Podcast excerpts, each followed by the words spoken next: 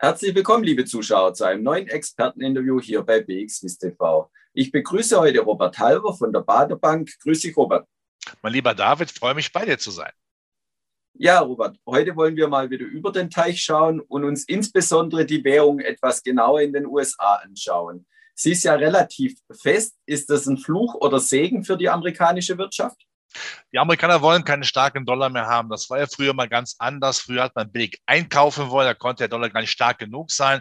Da hat man Wohlstandsmehrung über günstige Importpreise gemacht, aber das geht natürlich nicht mehr. Amerika ist überschuldet, auch die Privaten. Also muss man äh, mittlerweile exportieren und mittlerweile hat man auch was zu exportieren. Das war früher Brause, das war früher Zahnpasta und Pasta und Windeln. Mittlerweile hat man ernstzunehmende Güter, Social Media und Hightech. Das möchte man unbedingt dann auch exportieren. Von daher stört ein bisschen der jetzt wieder etwas stärker gewordene äh, Dollar. Der Grund ist ja die Zinsangst als Folge der Inflationsangst. Aber wir hören es ja fast äh, mantramäßig jeden Tag, auch von der US-Notenbank. Die Inflation ist nur transitorisch. Das heißt, ich gehe davon aus, dass der Dollar dann wieder etwas abschwächen wird. Man wird den Europäern nicht den Vorteil gewähren, dass wir mit einer schwachen Währung im Export brillieren können sind wir ehrlich, wir sind ja im weltweiten Währungsabwertungswettlauf und die Notenbanken liefern dazu die Munition, eben niedrige Zinsen, damit die Währungen schwach bleiben.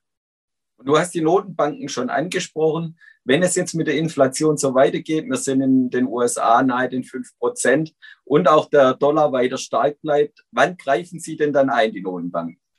Dann müsste ja eigentlich die Notenbank in den USA sogar üppiger werden. Das wird sie jetzt nicht unbedingt machen wollen, weil äh, man ist ja schon üppig genug. Also von daher äh, wird man es laufen lassen in dem Vertrauen, wenn die Märkte sehen, die Inflation wird zumindest etwas runterkommen dann zum Herbst hin. Und wenn das dann dann die Rechtfertigung dafür ist, wir müssen nichts machen, kann ich mir gut vorstellen, äh, dass der Dollar dann auch äh, wieder etwas nachgeben wird. Es wird durch schwierig werden, weil die EZB dagegen hält, aber äh, ich glaube jetzt nicht, dass dass wir uns großartig über äh, diese Währungsparitäten aufregen müssen. Wenn man auch mal die Volatilität dieser Währungspaare sieht, ah, die Volatilität ist ja recht gering. Also von großer Aufregung sehe ich da überhaupt nichts. Ja, die waren definitiv auch schon höher, die Volatilitäten bei den Währungspaaren. Und wenn wir dann noch kurz vielleicht nach Europa und auch in die Schweiz schauen, wenn der Dollar weiter so stark bleibt oder vielleicht sogar noch stärker wird, hat es dann auch Auswirkungen für Europa und, und die Schweiz, was die Währung und auch die Wirtschaft angeht?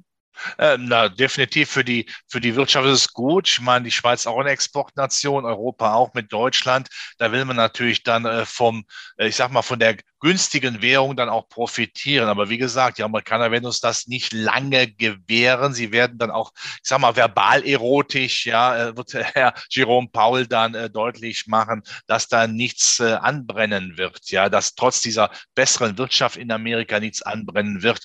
Und wenn man auch nochmal darauf hinweist, dass ja Joe Biden seine Kulturpakete so nicht mehr unisono eins zu eins durchbekommt, dann ist das auch ganz klar eine Entspannung. Aber klar, Europa und die Schweiz freuen sich natürlich aber eine günstige günstigere Währung. Äh, allerdings, die Schweiz macht ja eine richtig gute Wirtschaftspolitik.